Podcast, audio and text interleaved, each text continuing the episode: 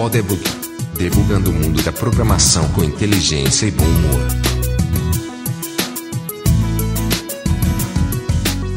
Seja bem-vindo ao Podebug. Eu sou Marcelo LV Cabral. Eu sou Vladimir César. E eu sou Luiz Borba. Estamos aqui de volta para continuar a nossa série é, de podcast sobre qualidade de software, né? Essa semana o nosso tema é pequenos bugs, grandes prejuízos ou grandes é, desastres. Né? A gente vai falar um pouco sobre alguns bugs famosos da história e, e comentar se a gente em algum momento já trabalhou algum sistema que colocou em risco a vida de alguém. A gente está tomando como base alguns artigos que a gente vai linkar, obviamente, no show notes. É, entre eles tem um que se chama Os, os 10 mais custosos erros de software da história, que lista né, alguns desses, desses bugs. E eu queria começar é, comentando um bug dessa lista, que é um bug causado por uma grande empresa né, de desenvolvimento, a EDS, que é mundialmente famosa aí de desenvolvimento de sistemas. E eles desenvolveram um sistema que custou 450 milhões de libras esterlinas para o governo da Grã-Bretanha e esse sistema, ele era um sistema para um departamento do governo é, britânico, é, o Child Support Agency, é uma agência de suporte à, à infância, né? E, e, esse sistema deveria é, se integrar com outros sistemas de, do, do, governo e o que aconteceu foi que havia um bug no software que causou que 1.9 milhões de pessoas pagassem a mais do que deveriam as suas os, os seus custos lá e mais 700 mil pessoas pagassem a menos, que causou 7 bilhões de libras não coletadas em pagamentos de, de child support. O que o pessoal colocou é que o custo para os contribuintes ingleses foi de mais de um bilhão. Né, de, eu, eu acho que é dólar, não sei se é libras ou dólares aqui, porque a, a reportagem coloca o símbolo de dólar, então estou imaginando que é, que é dólar. Mas assim, é, integração de sistemas é sempre um problema e, quando lida com, com dinheiro assim, né, pode causar esses grandes prejuízos. Alguém, alguém já trabalhou em algum sistema que lidou com tanto dinheiro assim? Que é, vocês, vocês aí, na experiência de vocês, lidaram com alguma coisa assim nesse, nessa escala de milhões e bilhões? Eu já participei indiretamente de um projeto de consultoria para melhorar a performance de um sistema do Banco Central que, que registrava as transações, todas as transações de crédito acima, na época, não me lembro, acho que era acima de 5 mil reais. Então, assim, se você comprasse um carro, sua transação tinha que ser jogada lá, porque era mais de 5 mil. É, pedisse um empréstimo do banco, se fizesse um financiamento em qualquer instituição financeira, o banco, todas as instituições financeiras são obrigadas a enviar esses dados para o Banco Central. Mas ao mesmo tempo, assim, era um sistema que já estava pronto, a gente fez algumas melhorias de performance no, e eles, é, os bancos e instituições financeiras eram obrigados a mandar isso todo mês.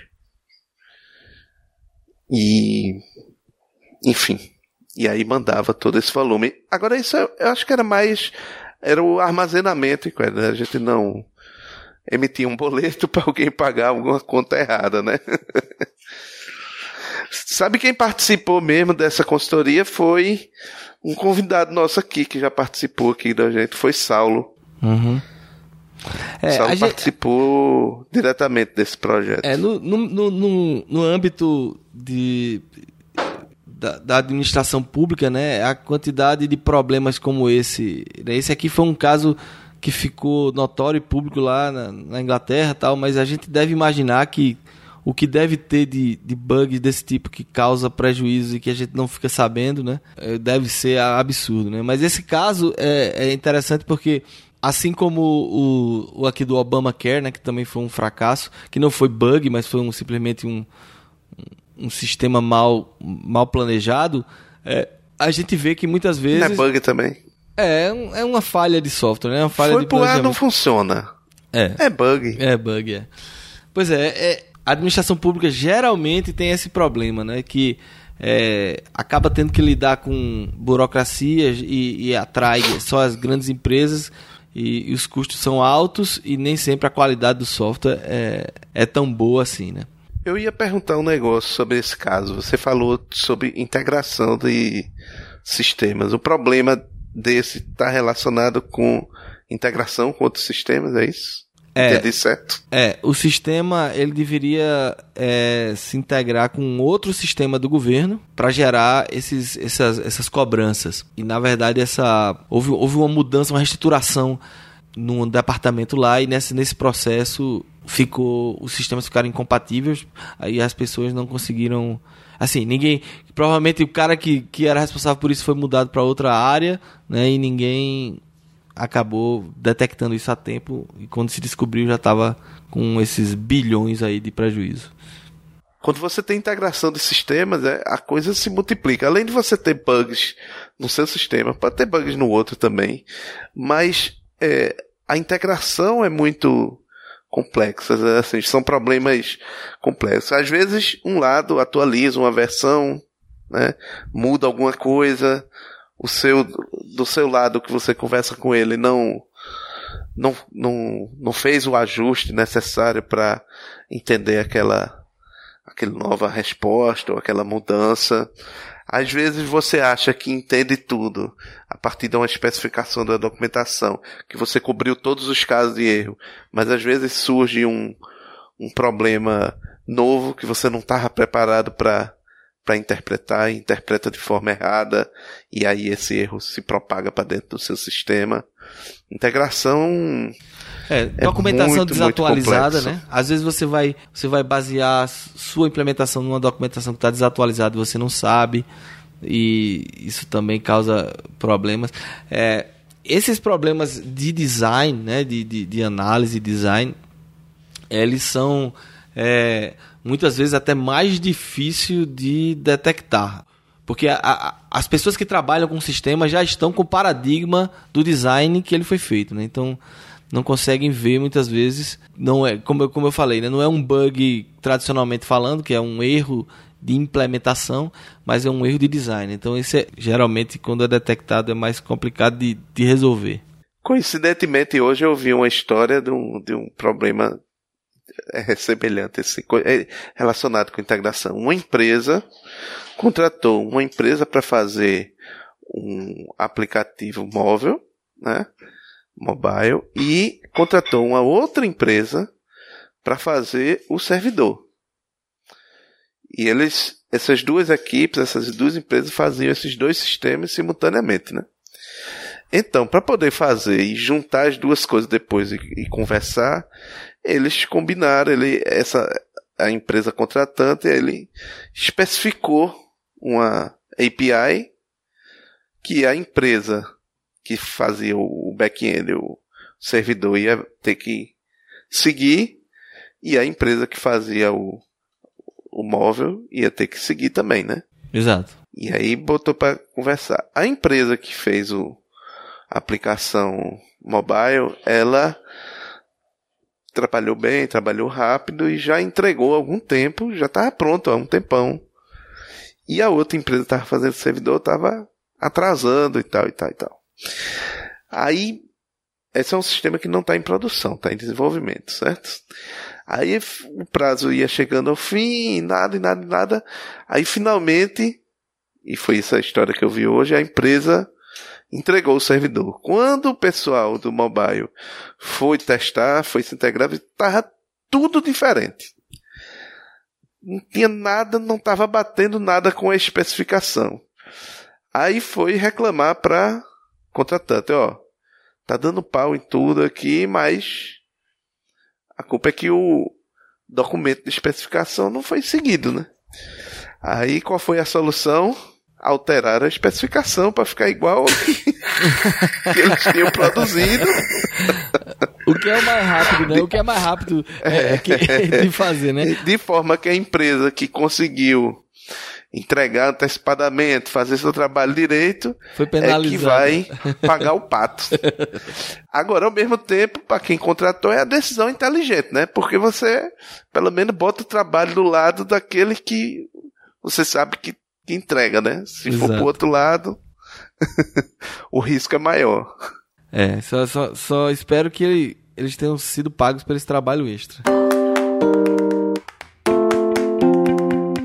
Outro caso aqui que nós temos no nosso, nesse artigo é um que ficou famoso, um estudante da Universidade de Cornell, nos Estados Unidos, que desenvolveu um, um softwarezinho que a ideia era fazer um teste na rede lá da universidade e ele acabou se espalhando por toda a internet. É o, o famoso The Morris Worm. né? O nome do, do cara é Robert Tappan Morris e ele acabou sendo é, descobriram que o código era dele e ele acabou sendo é, inclusive condenado pagou 10 mil dólares de, de multas.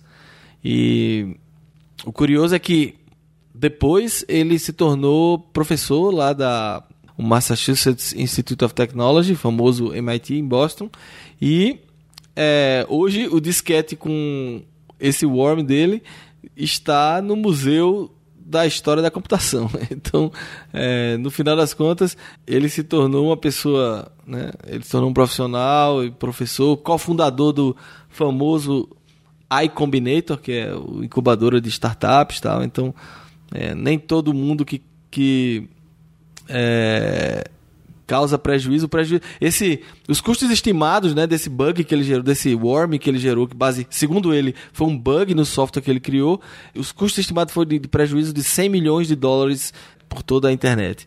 E é interessante porque quando acontece um negócio desse, a, primeira coisa que a turma fala é, pronto, acabou a carreira do cara. O cara é estudante, faz um negócio desse, pronto, acabou a carreira do cara. E, na verdade não, né? O cara hoje é, tá aí para contar É, a mas, história. mas esse, esse cara, esse cara eu me lembra um pouco dessa história. E, e o pai dele, ele já era famoso, né? O pai dele é Robert Morris. Ele trabalhou é, criando partes do Unix. E então assim, esse, eu, eu me lembro bem da história. Ele fez esse, esse one para impressionar o pai. Só que o negócio fugiu do controle, né? Então acabou impressionando muito mal. é, teve que dar um prejuízo de 10 mil dólares aí. Mas assim, é, é, É, é, é só, só, só uma coisa, Uhum. assim, eu abri a página aqui do, do- não dele, mas do pai dele, né? E tem umas quotes desse cara que são interessantes, né? E, é- e aqui tem, tem as, as três regras de, de ouro para se assegurar que o seu computador está seguro. Vocês já, ouvi- já ouviram quais são? não, não. Regra número um, não tenha um computador. Regra, regra- regra número dois, se você tiver um computador, não ligue. E número três, se você decidir ligá-lo, não use. É, pronto, assim você tá seguro, né? E, É, e hoje em dia ainda outra tem. forma, você não vai estar. É, e, e- e hoje em dia você tem um quarto que seria não, não conecte na internet, né? Se você É, decidir usar, não conecte na internet. Porque conectou, aí pronto, aí já não tem mais como. O É, que me segundo- lembra, né? Em Battlestar Galáctica, a Galáctica escapou porque não, Não tava na conectado na rede, né? Exatamente, é. Bem lembrado. e é também por isso que, que Zuckerberg é, bota adesivo no, na câmera, na webcam do notebook dele, né? Que ele também não confia na internet. A gente falou aí, não tem computador, né? Não conectar, não sei o que, não usar. E também se você conectar e tal e decidir usar, não confie nele, né? Agora, eu, li, eu vi aqui que teve em 80, a NORAD reportou que o, os Estados Unidos estavam sofrendo um ataque nuclear na época da Guerra Fria, né? Aham. E a, e a mesma coisa aconteceu em 83. É, um satélite russo também reportou um ataque americano para lá. Nos dois casos, eles decidiram não, não confiar, né? No, No software, né? e não retalhar, né? Porque senão a gente não tava nem mais aqui conversando, né? Exato. E aí, já que falou disso de eh, Guerra Fria, teve um, um caso que. Esse caso, obviamente, não é confirmado, porque ele envolve espionagem e, e os dois lados da Guerra Fria não, sempre não, não confirmam, né? É o caso do sistema de distribuição de gás da, da União Soviética, que eles era um sistema super complexo, né? Um, um país continental como a, era a União Soviética, e eles estavam precisando de um sistema para fazer essa é, monitoramento e manutenção dos sistemas deles de distribuição de gás, e eles contrataram uma empresa canadense para fazer isso, e a CIA descobriu. E aí ela foi lá e conseguiu ter acesso ao software, né, que estava sendo desenvolvido nessa empresa canadense. E segundo consta, eles introduziram um bug no sistema que teria sido, aí eu vou usar o condicional que todo jornalista quando não confirma o que o que o está reportando diz, né? Fala assim, eu teria fulano de tal teria roubado tanto, né? Pois é, eu estou dizendo aqui, né? É, esse bug teria causado a maior explosão não nuclear da história da Terra, né, do planeta Terra, né, que foi uma explosão que aconteceu na tubulação de gás lá da, da União Soviética e que foi inclusive vista né, do espaço, né, foi uma explosão absurdamente grande e tudo isso causado por um bug introduzido pela CIA no, no sistema deles, né. Tem outros casos aí que o pessoal fala, né, que eles conseguiram botar é, a Xerox vendeu é, copiadora para a União Soviética, eles colocaram e tinha backdoor para para coletar é, a documentação que era tirado na Xerox lá, eles guardavam em memória. E, e, e, tem até naquela série The Americans também tem um caso parecido com esse do, do gás, que é eles deixam de propósito os russos roubarem um plano de um, de um avião e botam um bug lá, um, um, defeito na, no projeto que acaba causando a morte do, do pessoal que vai fazer os, os voos de teste desse avião lá na Rússia, né? Então houve muito dessa, dessa história. Isso aí é outra categoria de bug, que é um bug proposital. Né? Nesse caso, não é vírus, mas é um, um, um bug para causar um, um grande acidente desse. É, o Stuxnet foi, foi exatamente isso daí, né?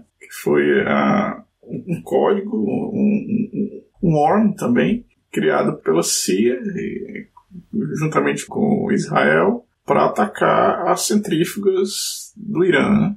E acabou que destruiu, ou pelo menos retardou, não destruiu, mas retardou o progresso do programa do Irã nuclear, em fabricar uhum. programa nuclear iraniano. Né? Uhum. Saiu uma reportagem há um tempo atrás na, na Wired, eu vou procurar depois saber exatamente qual foi o número. Interessante, assim, muito bem escrito so, sobre como eles, eles fizeram o, o Worm e como eles conseguiram introduzir no aparelho iraniano. Legal. É. No Brasil, o, o, nosso poderoso programa espacial não precisa de nenhuma sabotagem internacional. A gente mesmo sabota e explode os nossos, os nossos próprios é, foguetes. Pois bem, então a gente já está falando aqui de alguns casos em que o bug causou não apenas prejuízos financeiros, mas incalculáveis prejuízos de vidas humanas. E, e aí a gente tem alguns casos esses mais recentes e mais graves, em que um bug causou realmente perdas de vidas humanas. É, e eu queria primeiro começar falando de um caso é, de um aparelho de quimioterapia, que já é, já é uma coisa bem assim triste, né? Porque já é um, um aparelho que é usado para tratar uma pessoa que está com câncer, normalmente é isso, tal. É, o nome do aparelho era o Terac com H, né? T-H-E-R-A-C 25. É um aparelho que foi produzido é, pela empresa canadense. O Canadá hoje está na, na Berlinda aí, Tô vendo. Vladimir. Pois bem, então esse Terac 25 é o software dele. Em algumas situações ele dava uma overdose de radiação nas pessoas, né? E isso começou a ser causando queimaduras e, e, tal. E aí começou a ser reportado e a turma negando, né? Uma coisa interessante, todos esses bugs que são causados por empresas assim, é, é que a primeira reação da maioria das, das vezes é a negação, né? As empresas negam, bota a, a culpa no operador do equipamento, tal e nega que é um, um, problema do software, do produto deles, né? Mas aí, obviamente, a turma com a, a quantidade de casos o pessoal foi investigar e descobriu que o software tinha um, um, um erase condition lá que dava um overflow num contador de um byte. Os caras, provavelmente o cara disse, ah, vamos economizar aqui e botar só um byte, né? Aí dava o overflow, aí ele zerava, né? Porque dava o flip e aí zerava o contador e ele continuava aumentando a, a, dose de radiação. E esse caso especificamente é, tem um outro aspecto que eu queria levantar para vocês aí a gente comentar que é a questão do teste, né? Qualidade, a gente vai fazer nessa série de qualidade, a gente vai vai certamente é, ter um episódio para a gente falar muito sobre teste, automação de teste e tudo mais.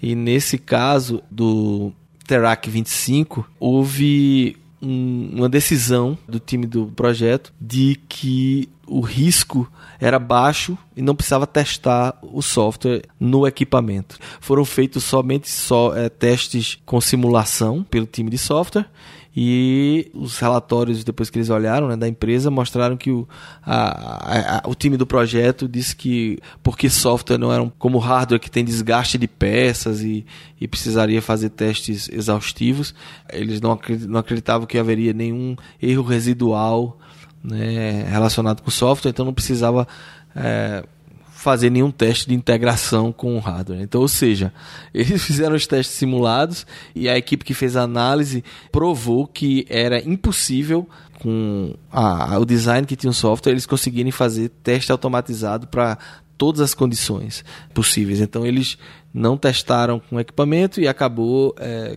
testando no cliente. Né? O, o, um, um, aparelho de radioterapia que o beta tester foram os pacientes, né? Isso que é uma coisa absurda, né? Bem apropriado. É, essa é uma questão muito interessante, né? Porque hoje em dia com esse IoT a gente tem muita coisa é, sistemas embarcados, né, sistemas nas coisas vão cada vez mais existir e a gente vai ter que confiar que os times de projeto estão realmente testando. Né? A gente vai ter carros autônomos na rua, vai ter softwares tomando decisões é, estratégicas em todas as áreas e a gente vai ter que confiar que não vai ter um cara que vai. um, um gerente de projeto lá que vai dizer, ah, não, não precisa não, vamos, vamos economizar aqui, vamos confiar que ou o sistema é simples demais. Não, aqui é esse software é muito simples, não tem bug não, vamos, vamos botar em produção. Tem uma coisa que, que, que ajuda esse, pessoal aí, é que, sei lá, 20, 30 anos atrás, a quantidade de pessoas que utilizaria um software é bem menor do que hoje. Então, então o software lançado para as massas hoje, né, na web ou um, um software que faz sucesso no, em, em, uma plataforma mobile, o mesmo desktop acaba sendo usado por muito mais gente. Então é mais fácil encontrar um bug cedo, né? Sem dúvida. Finalmente aqui um, um, outro caso que a gente viu, que é o da Toyota, né? Que é um caso recente em que a Toyota começou a, a, receber reportes de clientes reclamando que a, o carro estava acelerando do nada, né? E ele não conseguia desacelerar o carro. Começaram a ter reportes de, de acidentes possivelmente causados por esse defeito. Então, é, a explicação técnica do problema é que existem dois softwares gerenciadores nos carros modernos. Um software que controla a parte de toda essa parte do piloto automático e tem a parte de injeção eletrônica, né? que é outro software. Então esses dois softwares eles trabalham em conjunto e o objetivo é a economia de combustível. Né? Então você liga o cruise control, o, o software de driver vai estar tá tentando passar a marcha e acelerar de acordo com o feedback que recebe do carro e manter o mínimo de consumo de combustível, né? E no caso da Toyota, havia uma falha no sistema de piloto automático, né, do cruise control, que não era detectada pelo sistema de injeção eletrônica. Então, é como se tivesse o pedal, assim, o, o bug acontecia, o pedal ficava apertado. É, e aí o, o sistema de, de injeção continuava acelerando né, até causar o acidente. Existiam problemas mecânicos que foram detectados, mas foi provado, né? A, inclusive a NASA, foi, o que eu achei interessante é que a NASA foi convocada para fazer a, a, auditoria final né, do, do, relatório. Esse relatório é um relatório secreto, ele não foi divulgado. O que se tem é só a, o depoimento em, em juízo de alguns profissionais que participaram desse, dessa auditoria do código. Mas é, a conclusão foi que, e a, e a Toyota foi foi responsabilizada que realmente existia sim essa falha. É, uma, uma, das coisas que a Toyota alegou é que esse tipo de, de problema acontecia em outros fabricantes também, que isso era, não era por causa do software deles, mas assim, estatisticamente é, é absurdo a quantidade de acidentes que aconteceram e a quantidade de relatos. Né? Inclusive, uma das pessoas que morreu chegou a ligar para o 911 é, aqui nos Estados Unidos dizendo que não estava conseguindo desacelerar o carro e acabou tendo um acidente e morreu. Então, é um outro caso aparentemente de integração de sistemas, né? Quer dizer, dois softwares embarcados que estão no mesmo carro, mas que foram feitos provavelmente por times diferentes e que o time do software de injeção eletrônica assumiu sempre que aquela API que ele expõe lá ia, ia ser sempre é, ativada com segurança. E o outro, e o software de aceleração, provavelmente, provavelmente não, com certeza mal feito, acabou gerando 89 mortes e 57 feridos. Né? Eu fico pensando no pobre do programador que realmente causou esse problema, né? Mas foi o programador mesmo ou será que foi o pessoal da, da gerência, igual como, como fizeram com a Volkswagen? A culpa é do programador, né? Quando é um bug, né, assim, de lógica de, de implementação, é, não tem, não tem, né? Como, como você dizer que não é. Mas, claro, a falha não é só do cara, né? Porque todo mundo pode errar, né? O que falha nesses casos é, é todo um sistema, né? É, o sistema de qualidade da empresa falhou, né?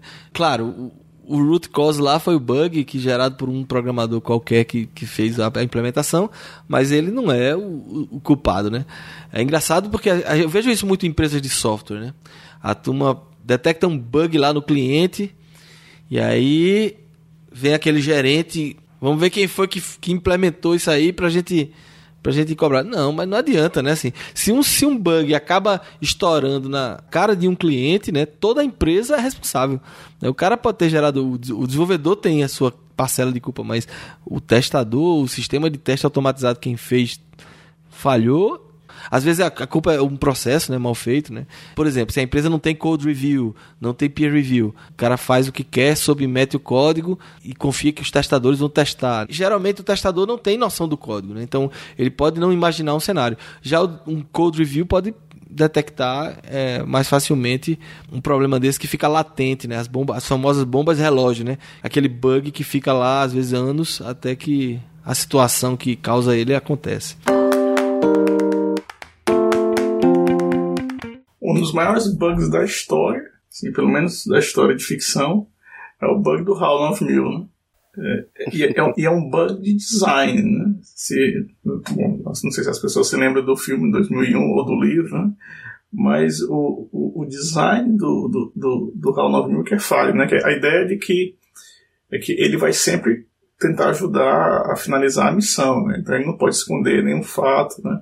E ele tem que é, ser, ser solícito quando perguntado pelas coisas. Só que ele também é, é, se, uma requisição que é feita a ele é que ele tem que esconder o, certos aspectos da missão. Né? E então ele fica nesse, nesse dilema, né? Como é que eu posso fazer as duas coisas ao mesmo tempo, né? E a solução dele é, é, é, é simples, né? É muito simples. Eu vou matar todo mundo e aí não vou ter que mentir para eles. Né? Exato. Então pronto, então, então, então, a solução que, que. Eu consigo cumprir a missão sozinho, não preciso deles. Né? Não então... preciso de ninguém. Então, e eu não preciso mentir para eles, que seria terrível, porque fico nesse dilema, né? não, sei, não sei o que escolher. Foi um bug de, de design. E o do jogos de guerra também era um bug? Não, os jogos de guerra era o, o cara que, o hacker que, que acessou achou que estava acessando é, um jogo um e na verdade era uma simulação do software da, de, de lançamento. Mas de qualquer forma o computador controlava o, os o arsenal. mesmo, né? Exato, é. Mas não sei, assim, ele esse ele mesmo chegou no fim, eita, spoiler, né? É, Todo mas já viu esse filme. Da década de 80 é pau, né? é. o, é, eu, o, próprio computador chega à conclusão que não. Que não vale a pena, porque em todas as situações. Não deve lançar o. É, exato. Em todas as situações, é, o, há uma destruição do o mundo resultado... todo. É. Exato. Mas é que no final das contas, se você pensar direitinho, né, tem todo o filme, a aventura, mas na verdade, todos os humanos ali não fizeram porra nenhuma o computador fez tudo sozinho. Ele mesmo criou o problema, ele mesmo resolveu. Exato. É, o Todo resto... o resto ali é descartável. É, é aventura. Pois é, então, e inclusive nesse filme, a, a primeira cena é justamente um, um, momento de quase lançamento de um, uma bomba atômica, que aparece um bunker e quem tiver curiosidade e por acaso passar aqui no Arizona, nos Estados Unidos, existe ainda um museu que é um bunker desse de, de lançamento de míssil atômico, preservado, em que você faz um tour com pessoas que fizeram parte desse, dessa época, né, funcionários desse, desse bunker. E tem lá um, um míssil, tem todo. A gente acompanha o, o lançamento simulado, né, do que seria. São duas chaves. Sempre eram dois é, oficiais que ficavam lá embaixo. A parede tem, tem tipo uns 3 metros de largura lá embaixo. Tem umas molas enormes de amortecimento do bunker, né? Quer dizer, porque o objetivo do bunker era resistir a uma bomba atômica para dar tempo, não era para sobreviver os caras não, era para dar tempo deles retaliarem, né? O, o projeto do bunker era ele tem que sustentar se cair uma bomba atômica aqui né, na região ele se sustenta o suficiente para retaliar e, o, e o computador é interessante porque o computador era, é uma sala, né? Então tem um. É, é, o, hoje o que está lá é o último computador que estava lá. Então, assim, tipo, imagine um grande armário que, que ocupa duas paredes de uma sala grande, né? Que é a sala de lançamento lá. E que com sei lá, foram 20 anos de Guerra Fria, é, que o último computador ele ocupava tipo uma gaveta desse armário de duas de duas é, paredes, né? Os computadores foram sendo atualizados e, e, ainda tem lá o computador que ainda é grande para os, os parâmetros atuais, mas já você consegue ver que a tecnologia evoluiu e eles foram colocando cada vez mais. Um outro, um outro fato interessante é que os caras lá não sabiam aonde estavam atirando, até por uma questão psicológica para que eles não hesitassem na hora de, de, receber a ordem de lançamento. Então eles só tinham três alvos pré-programados, era o alvo 1, 2 e o 3. Era tudo que eles sabiam. Então quando a ordem viesse, era dizer assim, é, locar o míssil na, no alvo 2 e lançar, né? É, e aí, e torcer que não tivesse nenhum bug no sistema lá. e eles, Ainda bem que não precisaram usar. É, é engraçado porque no, é, existe um, um, um, livro né, de visitas né, do museu, então você vai lá e assina, aí você coloca o seu nome, a cidade de onde você é, tal, porque fica, né? Todo museu geralmente tem isso para ver de, de, todos os lugares onde está vindo né, as pessoas. E no, no grupo que eu participei lá, de, no tour pelo museu, tinha um cara que era russo, né? Aí na hora dele assinar lá o, o livro, né? Ele colocou lá o nome dele, colocou local, ele botou alvo número 2. Foda, hein? tem, tem. Então vamos lá para as nossas dicas desse episódio. Quem tem a primeira dica aí? O Bomba. Eu estou pronto. então vá lá. A dica que eu tenho, eu tive essa ideia enquanto a gente estava conversando. É uma série de TV. E eu não sei eu, eu, eu tô vendo essa série, mas eu não sei se eu gosto dela não, sabe? Tem hora que eu gosto, tem hora que eu não gosto. Mas, como tem tanto a ver com isso que a gente tava discutindo, tem várias histórias lá que acontecem por causa disso, eu vou sugerir mesmo assim, é How to Catch Fire. Ah, essa é boa. É uma série que conta a história de um pessoal que está criando, desenvolvendo o computador na década de 80 é um filme de época, né? Ou uma série de época. Eles estão desenvolvendo lá. Mas aí, é, o que eu, por que, que eu me lembrei dele? Assim, tem um, um personagem, né? Um personagem principal, na verdade, ele tem um determinado momento lá que ele cria um, ele é, nem me lembro exatamente o que ele tinha criado, mas ele queria criar um negócio, um, feito um vírus, mas não era para com fins maliciosos, né? Ele estava querendo testar lá, aprender ou fazer alguma coisa lá. E aí, acidentalmente, ele cria um vírus. E aí é um pouco semelhante à história que a gente falou sobre o. O Morris Worm. É, exatamente, o Morris Worm. Então é, é semelhante, eu me lembrei dessa série. Essa série é legal, às vezes eu acho que ela não é tão legal, às vezes aí daqui a pouco vem um episódio bom. Eu ainda tenho sentimentos conflitantes. Mas, mas é curioso, vale a pena. E uma das coisas mais interessantes, assim, eu me lembro, tem uma cena que tem uma, uma menina lá que ela é meio brilhante, ela faz as coisas assim, uma programadora genial e tal. E aí tem uma hora que ela tá lá num, num porão, alguma coisa, e ela escreve uma sequência de comandos em, em Assembler, né? E aí depois o outro personagem vai lá, olha para aquilo, aí diz assim: Meu Deus, é, isso é genial, isso é brilhante. Só que no quadro tinha mais ou menos umas 10 linhas de Assembler, né? Umas 10 linhas, ninguém é genial em 10 linhas de Assembler, né? Ela, no máximo, aquelas 10 linhas conseguiu imprimir um caractere na tela, né?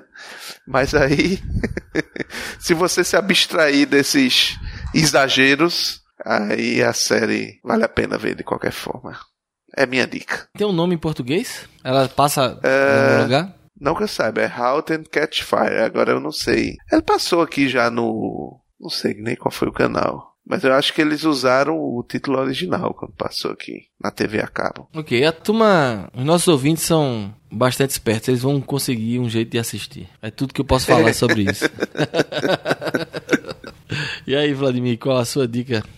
A minha dica é um livro, é, fala um pouco.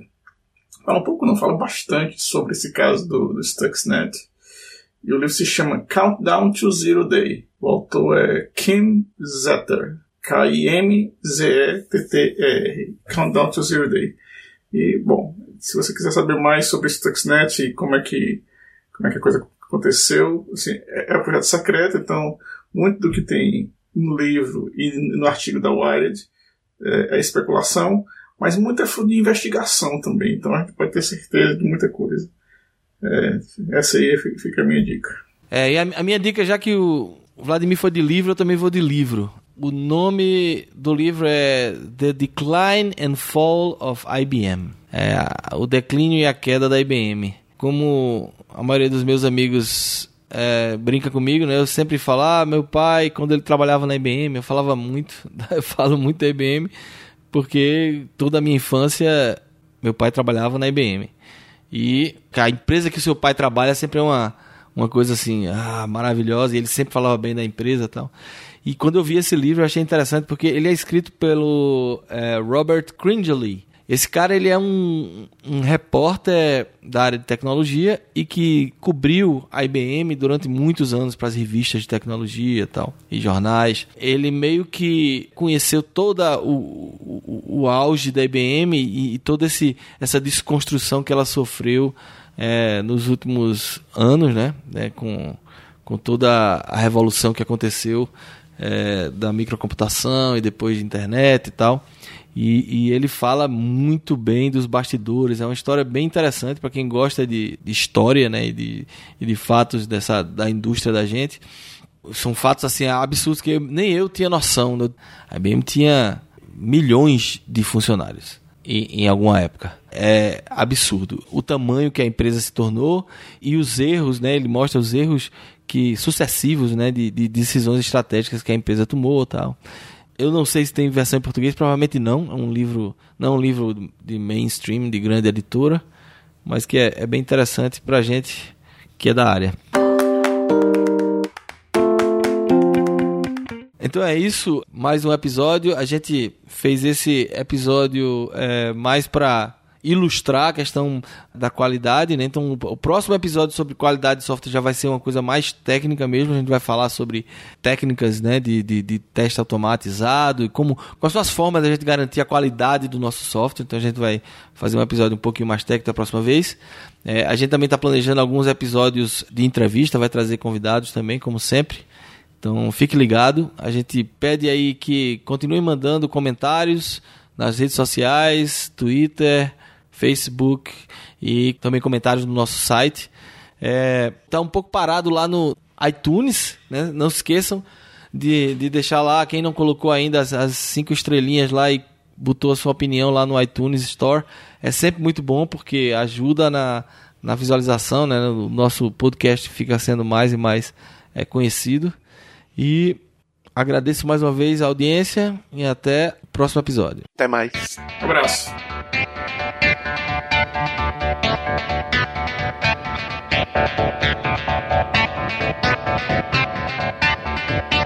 you.